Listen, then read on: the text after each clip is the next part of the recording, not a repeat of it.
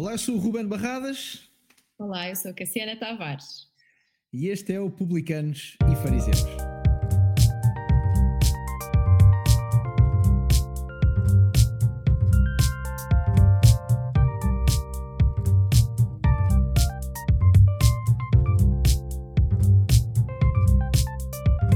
Olá, seja muito bem-vindo ao segundo episódio do Publicanos e Fariseus no podcast Perspectivar. É muito bom ter-te aí. Desse lado, se é a primeira vez que estás a ouvir o nosso podcast, recebe um abraço e um bem-vindo muito apertado.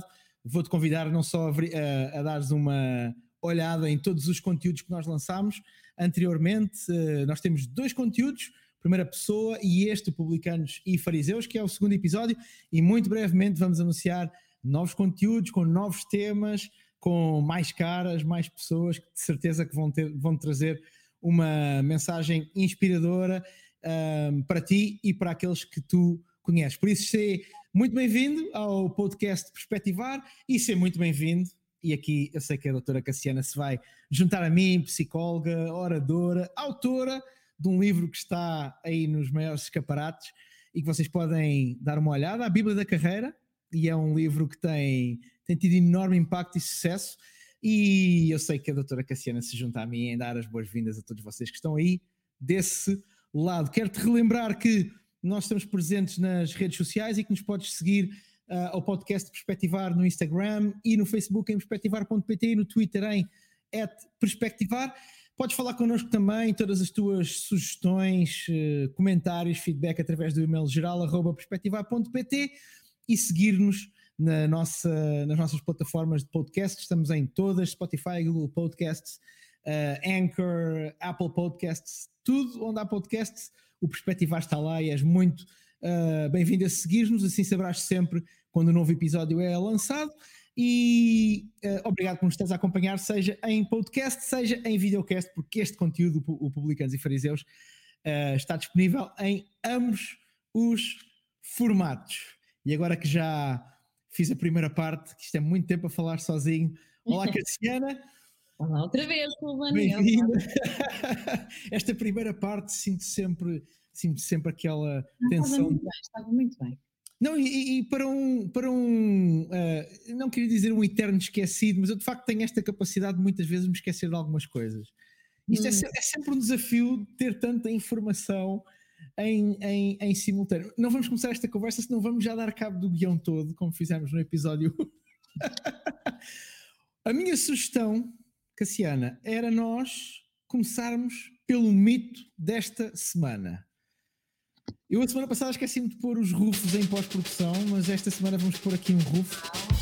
Porque o mito desta semana, eu vou só olhar o meu guião para, para, para dizê-lo exatamente, uma questão de saúde mental. Doutora Cassiana, diga-nos, é uma doença? É uma doença como uma doença do corpo? Doutora Cassiana, diga-nos, verdade ou mito?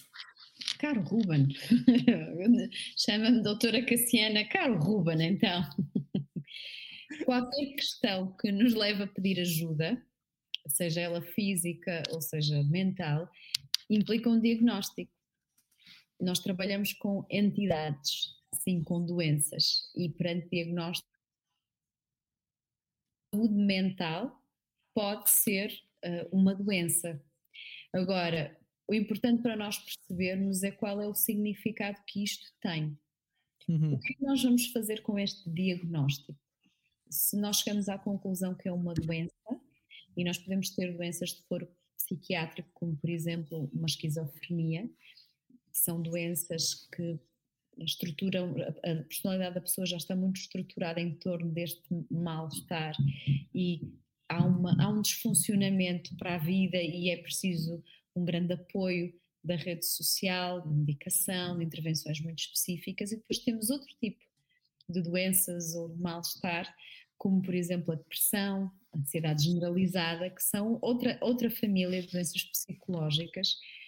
Um, seja, seja qual for o diagnóstico, qual é o significado que isto tem? Para que é que nós precisamos de, de nomear e de identificar? Para nós podermos ter melhorias. Uhum. Uh, eu queria fazer uma nota quando eu estava na faculdade. Eu retive muito o que me ensinaram. Não ponham etiquetas às pessoas. não vamos usar as etiquetas, pela forma como condicionam as pessoas. Então, é muito importante quando nós queremos dar um nome ao mal que estamos a viver, que entendamos o significado que então uhum. vem com isso. Porque, por exemplo, se eu tiver uma doença no meu corpo, hum, a forma mais saudável de viver quando identificamos uma doença não é necessariamente ficarmos confinados à doença, agora usar uma palavra que nós percebemos muito bem o que é que é estar confinado, uhum. Mas como é que eu posso viver o melhor possível e até, que é o que normalmente nós desejamos, uma cura. Cassiana, já, já agora deixa-me fazer-te uma pergunta. Falaste aí em, em rotular, uhum. em rótulo, em não colar o rótulo, e a minha pergunta tem um pouco a ver sobre o que é que isso significa. Nós vivemos uma, uma, uma altura em que se considera muito o rótulo, por exemplo, a linguagem que é utilizada, aliás, até tem sido alvo, por exemplo, de chacota nas últimas semanas, aquela, aquela recomendação do Conselho Económico e Social, né? deixar de dizer contabilistas e passar a dizer população uh, que faz contabilidade ou trabalhadores e, e, passar a dizer população trabalhadora. Né?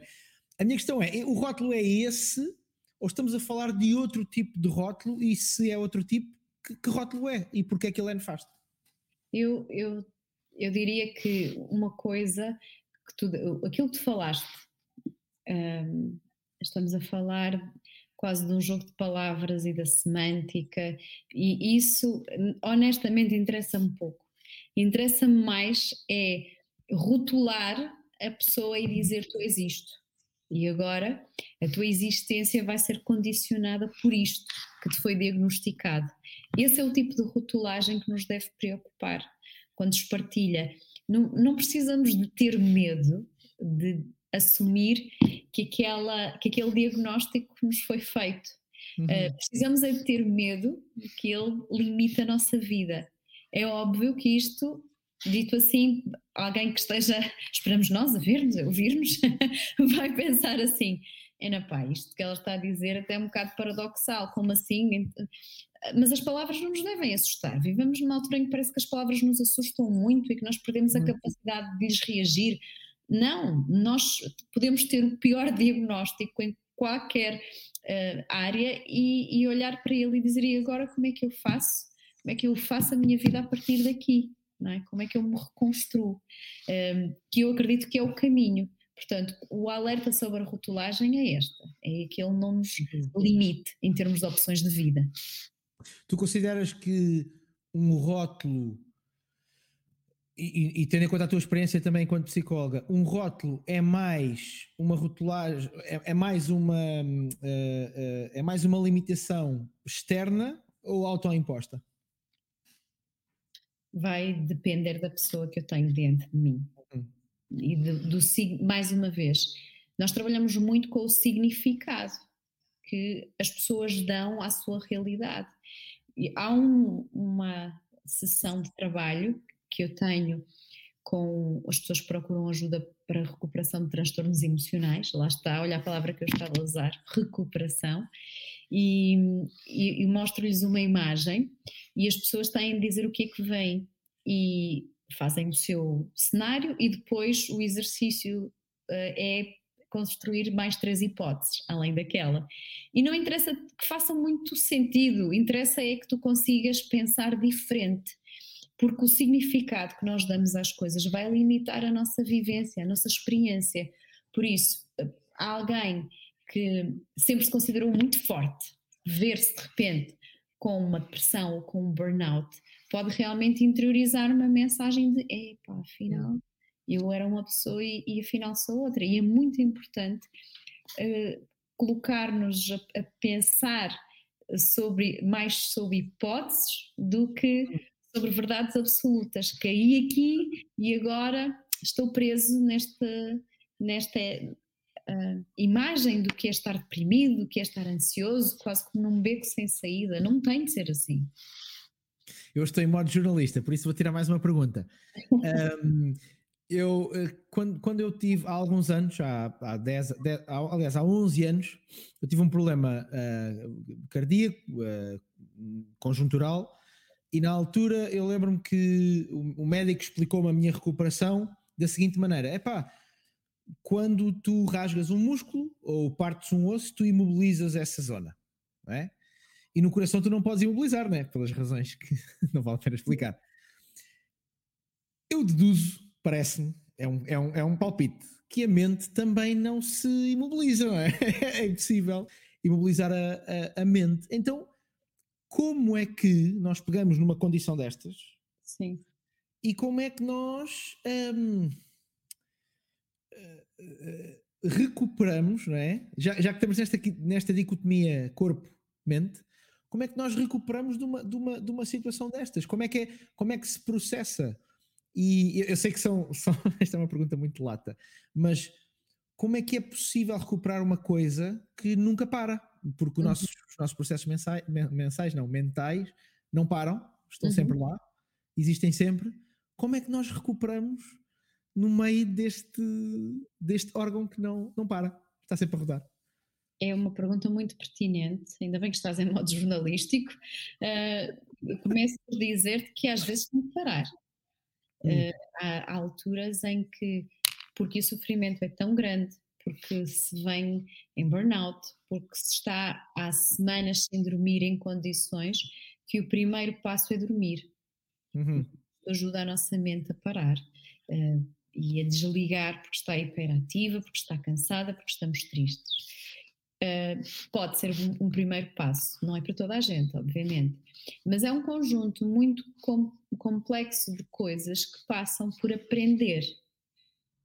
Normalmente nós nem vemos tanto assim as coisas, não é? Aconteceu-nos isto, Uh, ou é uma herança genética que eu tenho, eu uhum. confesso que ser mãe mudou a minha forma de olhar para a genética, porque eu era 100% ambientalista até ser mãe. Depois tive de engolir uma, uma, uma, parte do meu orgulho e dizer: não, espera aí, há aqui qualquer coisa maior do que aquilo que isto é, é. é. Mas há uma combinação entre uma predisposição que nós temos para expressar certas condições físicas e mentais e o ambiente, as experiências que nós vamos recolhendo, o significado que vamos fazendo das coisas. E por isso é que a nossa cura também vai passar por uh, coisas diversas, não é?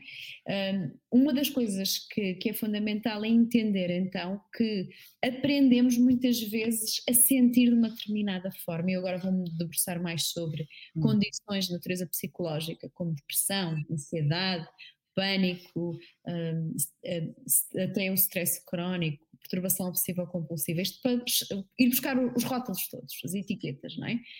Uh, o burnout, aprendemos de uma determinada forma, a, a, sentir de uma determinada forma, a pensar de uma determinada forma sobre as situações e a comportar-nos. Eu uso muito o elástico, já não me lembro se falei sobre o elástico outra vez. Algumas pessoas lidam com uma situação que ativa as suas emoções e elas esticam e recolhem, outras pessoas esticam e ficam em crise, é? uhum. é?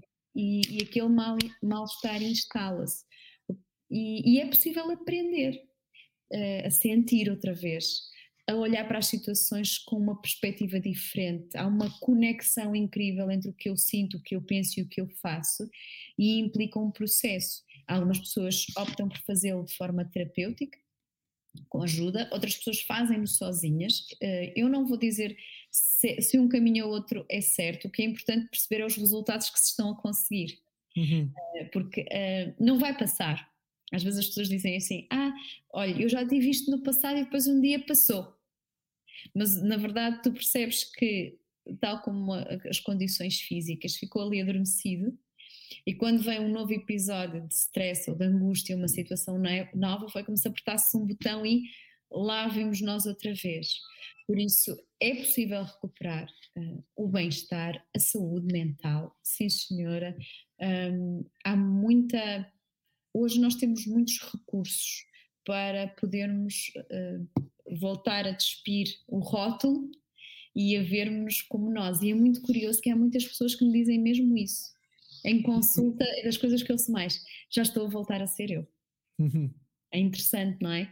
Porque uma doença uh, parece que despega de quem tu és, porque tu começas a funcionar com os outros num estado diferente daquilo que era, e esse é um dos sinais, não é? Quando faz uma avaliação que nós chamamos funcional, como é que a pessoa está a funcionar no seu meio, e é um dos indicadores mais importantes, é quando tu percebes, que a pessoa não se está a sentir ela própria não está a dormir como dormia, não está a falar com os outros como conseguia antes, não está a ter produtividade do trabalho. Uh, e por isso uh, é, é, tão importante nestas conversas que vamos tendo transmitirmos exatamente esta mensagem de reversibilidade das coisas. Uhum.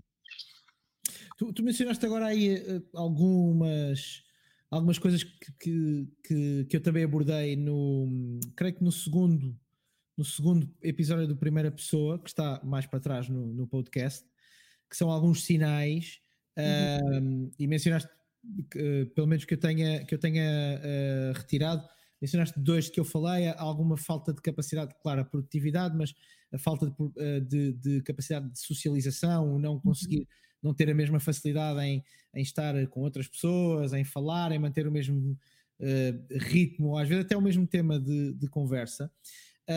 Um, e o cansaço também, o, a necessidade de dormir e tudo isso. Um, eu, eu, eu, eu lançava-te aqui uma pergunta barra comentário também tem a ver muito com a minha experiência pessoal. Eu, eu tive que parar quando me foi diagnosticado o, o, burnout. Uhum. Tive que parar, não, não entrei naquele ponto de dormir as 16 horas por dia, não precisei disso, mas tive que. Eh, os meus padrões de sono foi uma das coisas que se alterou antes de eu ter o, os ataques de, de ansiedade. Um, tu, enquanto psicóloga, quando é que tu achas que alguém. Quais são os gatilhos que tu achas que devem dizer a alguém, eu, ou que tu pensas assim, pá, eu gostava que esta pessoa chegasse até mim uh, antes, por exemplo, de acontecer ataques de pânico ou do, do, diagnóstico já, já mais avançado. Quais são para ti os gatilhos que dizes assim, é pá, devias consultar um psicólogo? ou devias falar com um médico. Uh, nem toda a gente tem um psicólogo ou conhece, mas Uh, quais Sim. são para ti os gatilhos que, se tu pudesse aconselhar agora 10 milhões e meio de pessoas, que deve ser mais ou menos, é mais ou menos a população portuguesa, uh, e que é a nossa audiência estimada, uh, né? atiremos às estrelas, o que é, quais são os gatilhos que tu identificarias? Vamos começar por aquilo que é básico, que é a nossa biologia. Nas últimas duas semanas, alterações de, de alimentação, aumento uhum. ou redução de apetite, uh, como é que foi a qualidade do sono no último mês, se temos pelo menos três vezes por semana noites mal dormidas, podemos ter aqui um quadro clínico de insónia, portanto, estas coisas básicas são importantes de olhar. Uh, e depois começar a alargar para aquilo que é uh, funcional, ou seja, se por causa do que eu estou a sentir uhum. eu percebo que estou sempre irritado ou sempre triste, não consigo ter as mesmas respostas ou comportamentos que eu queria ter com os outros. Se eu noto que me está a ser difícil trabalhar e agora estou a imaginar Portugal inteiro a dizer, mas espera aí, estamos assim há um ano, não é? Estamos todos com dificuldade, mas gostamos de dizer é que percebemos que efetivamente ou não temos capacidade de foco ou recebemos um telefonema e aquilo desestrutura-nos porque não conseguimos lidar com o um mínimo de stress. Portanto, voltando aqui atrás, dificuldade nas relações, dificuldade no trabalho, em capacidade de resolver problemas, nos sentimos cansados de olhar para situações e, e sentirmos encurralados, que não conseguimos dar a volta. Eu acho que só isto já seria suficiente, porque depois existem outros hum, sintomas um bocadinho mais pesados, como a culpa. Uhum sentir uma culpa que nem se percebe muito bem de onde vem e que também pode ser dirigida porque não estamos a conseguir ser bons profissionais ou bons pais ou bons filhos porque os nossos pais estão isolados ou, ou bons avós porque não podemos ser úteis para ninguém. Agora, portanto, uma culpa que nos cai, a perda de esperança, que é um sinal absolutamente crítico. Olhar para o futuro e não ver nada. Isto, mesmo em tempos de pandemia, é importante nós termos por onde olhar. Eu, a semana passada, fiz é, um, um, um, trabalho com uma equipa em que estávamos a falar sobre âncoras. O que é que nós lemos, ouvimos e pensamos que, mesmo neste tempo, é verdade e é uma âncora na nossa vida? Não é? Que pessoas é que nós temos que são uma âncora na nossa vida? Uh, a, a, esperança e a, a, perda da esperança e a culpa são sintomas absolutamente críticos, uh, alerta vermelho máximo. Uhum apoio. eu relembro, eu, partilhei isso num dos, num dos episódios do Primeira Pessoa e, e aproveito, pego naquilo que tu dizes para, para forçar um bocadinho mais e desmistificar ainda mais essa ideia de que questões da mente só têm uh, eh, um, sintomas da mente. Isso é, é, uma, é uma pura imaginação, porque uh, a, a, forma como o corpo torna sintomáticas coisas que estão intimamente relacionadas com a nossa mente.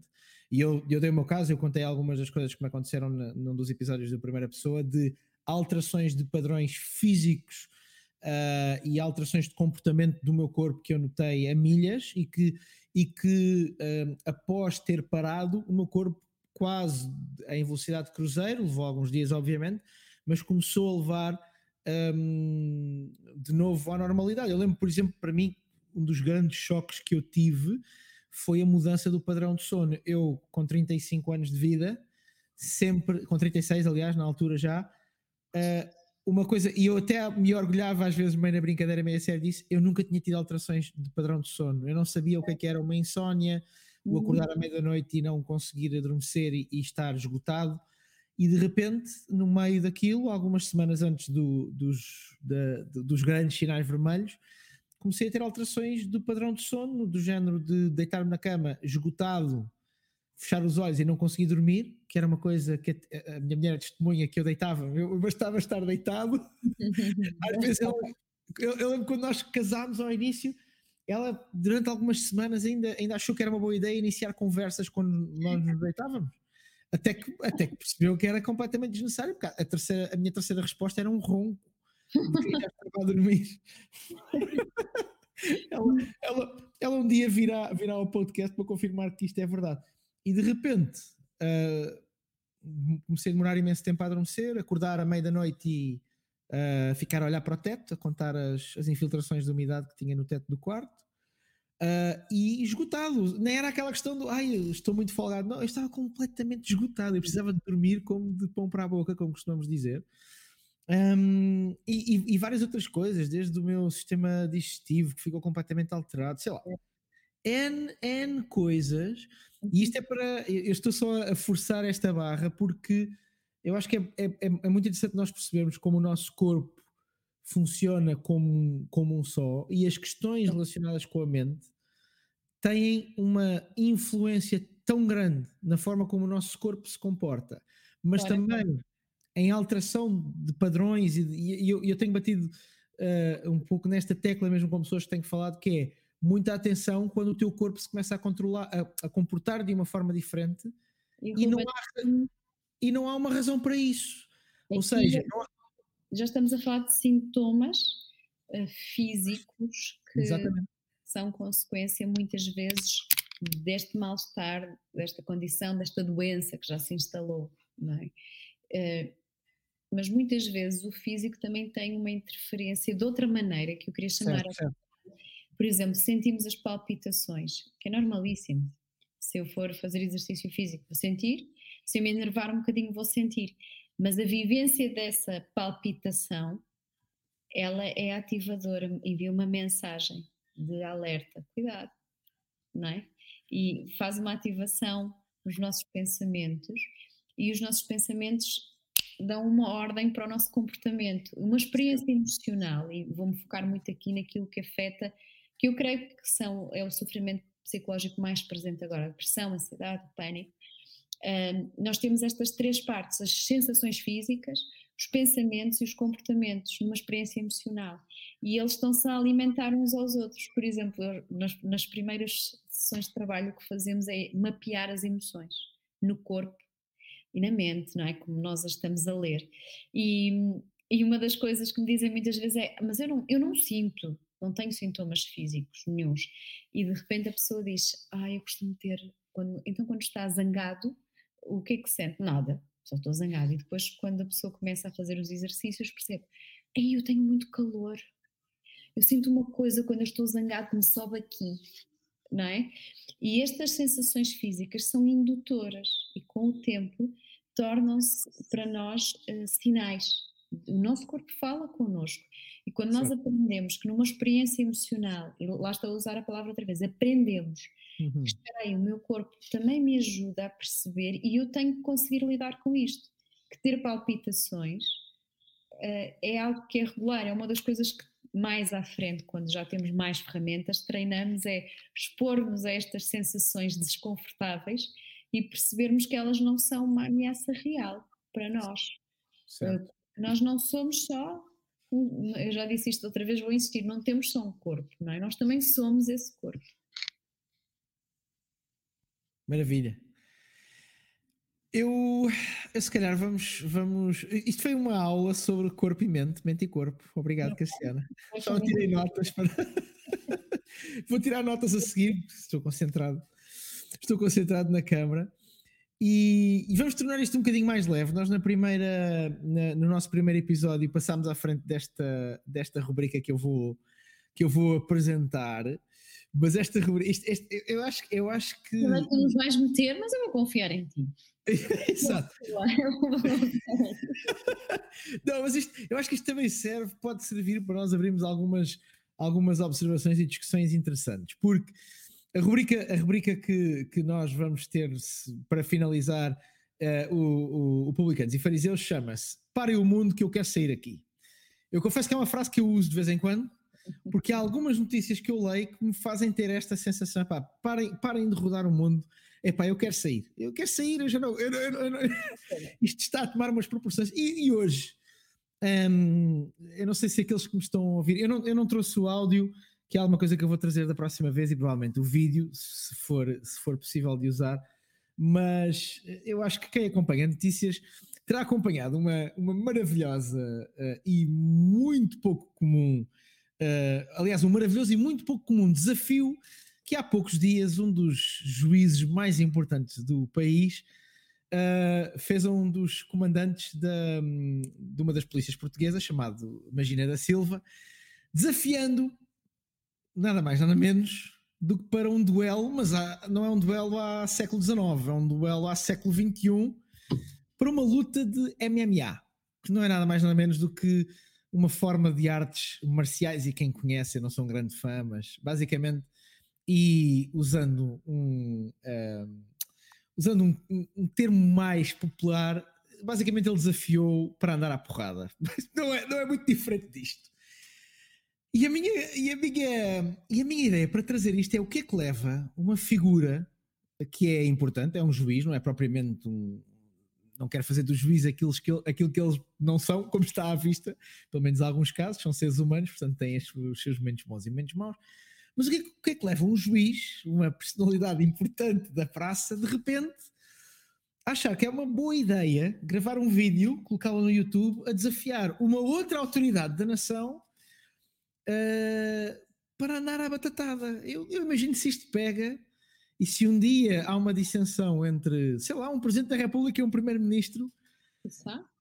Uh, não sei, faz-me lembrar aquelas imagens que agora estão menos em moda, mas há uns anos, quando eu era mais novo, via-se muitas imagens do, do Parlamento sul-coreano em que deputados, em que os deputados chegavam.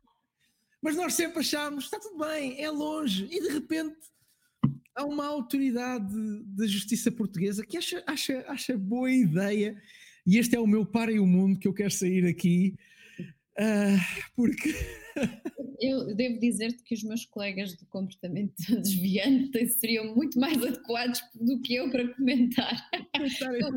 eu, eu vou-te vou fazer aqui em associação livre que me vem à cabeça. Esta pessoa, pelo que eu li, porque não fui, realmente o tema era, era tão par em mundo que eu pensei, ah, eu não gastar tempo aqui, por favor. Vi assim as, as listas, as, as, as, letras gordas e mais uns detalhes e pensei, uau. Uh, mas pelo que eu percebo, há uma suspensão Certo.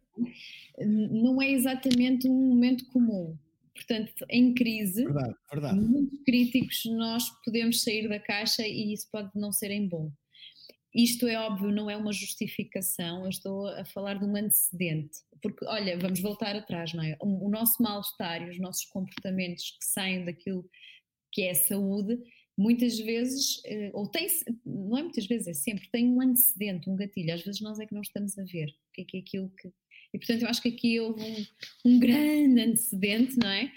E, e talvez por isso, a fase da vida, o momento atual, a sensação que eu tenho ao conversar com diferentes pessoas é que parece que já estamos por tudo. Ou seja, certo, certo, certo. não podemos, porque epá, estamos tão apertados que vamos ter que extravasar de alguma maneira. Uh, no outro dia eu vi também uma, um, uma pessoa que na via pública, numa daquelas discutas, discussões de, de estrada, um condutor uh, agarrou uma, uma mulher que tinha saído de um carro para discutir com ele pelos cabelos e arrastou-a pela rua. E foi detido pela polícia que estava a passar. Portanto, eu tenho a sensação que é um, já não me interessa, sabes? Já não me interessa.